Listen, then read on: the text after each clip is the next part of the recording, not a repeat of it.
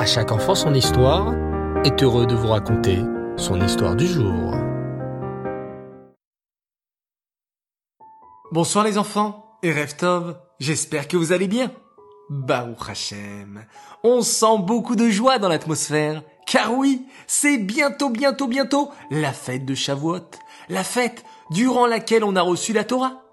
Mais saviez-vous que Shavuot, c'est aussi le jour de la Iloula d'un immense tzaddik Oui, le Baal Shem Tov. Laissez-moi vous raconter une histoire sur ce très grand tzaddik que vous pourrez ensuite raconter à la table de Shavuot. Le Baal Shem Tov voyageait un jour avec ses élèves.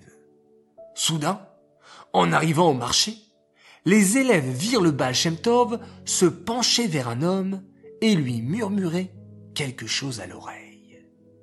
Très intrigués, les élèves coururent à la poursuite de cet homme et lui demandèrent respectueusement Monsieur, monsieur, nous avons vu notre maître, le Baal vous dire quelque chose à l'oreille. Vous êtes sûrement un très grand sadique. Dites-nous, s'il vous plaît, qu'est-ce que notre maître, le Baal vous a dit? Peut-être pourrons-nous en tirer une leçon pour mieux servir Hachem. Oh, mes amis, vous vous trompez complètement, s'exclama l'homme. Oh, je ne suis pas un tzaddik, loin de là. Mais si, insistèrent les élèves du Baal. Nous avons vu notre maître vous parler. C'est certainement parce que vous êtes un tzaddik caché.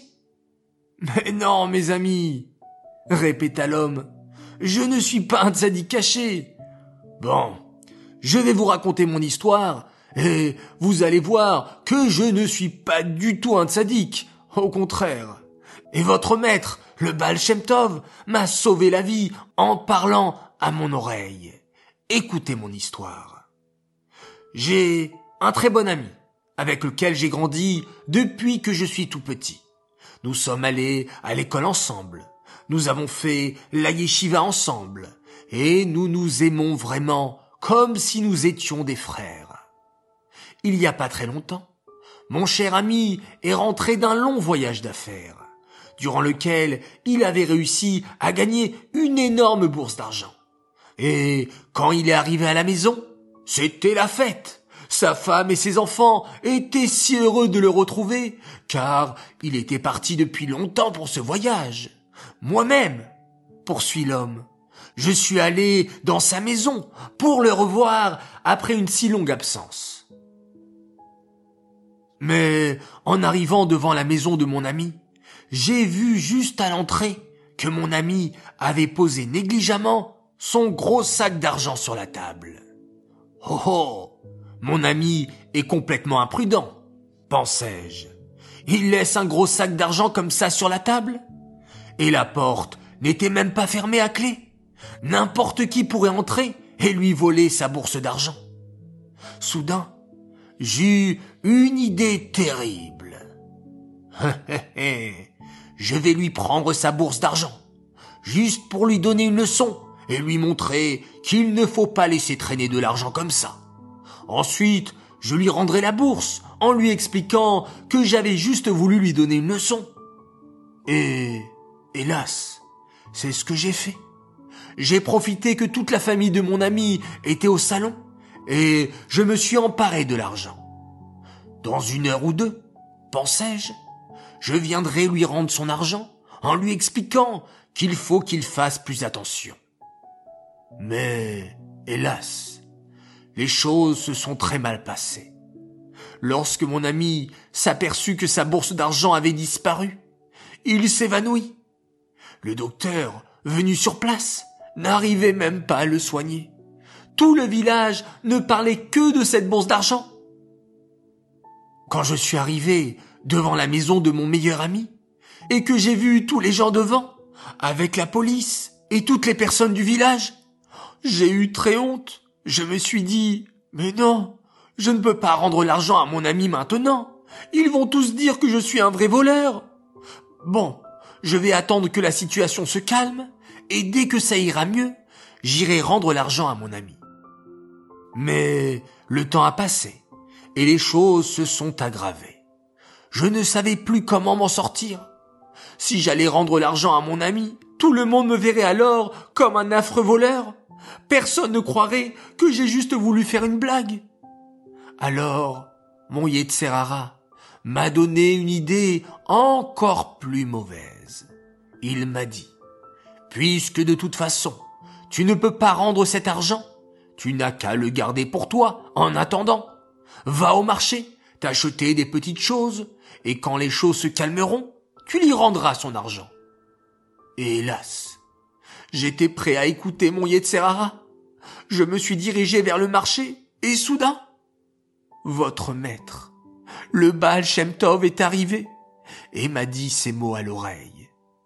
Va rendre l'argent à ton ami. Ne t'inquiète pas, personne ne te traitera de voleur. Et si quelqu'un le fait, je leur expliquerai que tu n'avais aucune mauvaise intention. Il n'est pas trop tard. Il n'est jamais trop tard pour faire tes choix. Et voilà mon histoire, conclut l'homme. Je vais maintenant écouter ce que m'a dit le Baal Shem Tov, et je vais aller rendre l'argent à mon ami. Et j'ai appris une grande leçon. Lorsqu'on fait une avéra, le Yitzhara est très content, et il veut pas qu'on fasse teshuva tout de suite, alors il nous pousse à faire des avérotes de plus en plus graves. Et au contraire, lorsqu'on fait des mitzvot, cela nous entraîne à faire encore plein d'autres mitzvot. Voilà une belle leçon, chers élèves du Baal Shem Tov. Voilà les enfants, une belle histoire sur le Baal Shem Tov, dont on va fêter l'Aïloula ce Shavuot, comme on l'a dit au début de l'histoire, et n'oublions pas également que Shavuot c'est aussi le jour de l'Aïloula d'un autre très grand sadique, le roi David. Alors prenons exemple sur le Baal Shem Tov, prenons exemple sur notre roi David à faire toujours plein, plein, plein de mitzvot, et plus on fait de mitzvot, et plus on sera encouragé à faire d'autres mitzvot. J'aimerais dédicacer cette histoire les Ilou Nishmat Bluria Bat David. J'aimerais souhaiter six grands Mazal Tov en cette veille de Shavuot.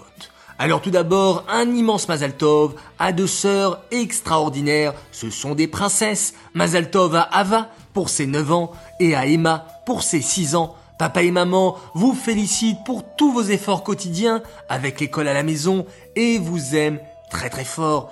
Et Emma, je suis sûr que tu es capable de montrer à tes parents que tu es forte maintenant et que tu n'as plus besoin de tétine. J'en suis convaincu. Alors, à toi de jouer. Mon deuxième Azaltov pour un petit frère tellement sympathique, David Yakov Toledano, et c'est Talia, Aura et Yosef, ses frères et sœurs, qui tenaient à lui souhaiter plein plein plein de bonheur. Un troisième Azaltov pour des jumeaux, des jumeaux extraordinaires, Rachel et Ephraim Shalom Laloum, un joyeux anniversaire, papa et maman sont très fiers de vous et vous aiment très très fort. Quatrième Mazaltov pour la merveilleuse Eden Bracha Selam qui a fêté ses 8 ans ce Shabbat. Papa et maman et ton petit frère Eliel qui t'aime très fort te souhaitent un énorme Mazaltov, que tu puisses continuer à grandir dans le bon chemin de la Torah et des mitzvot et rester cette petite fille gentille avec ce si bon cœur que tu as. Énorme bisous à toi.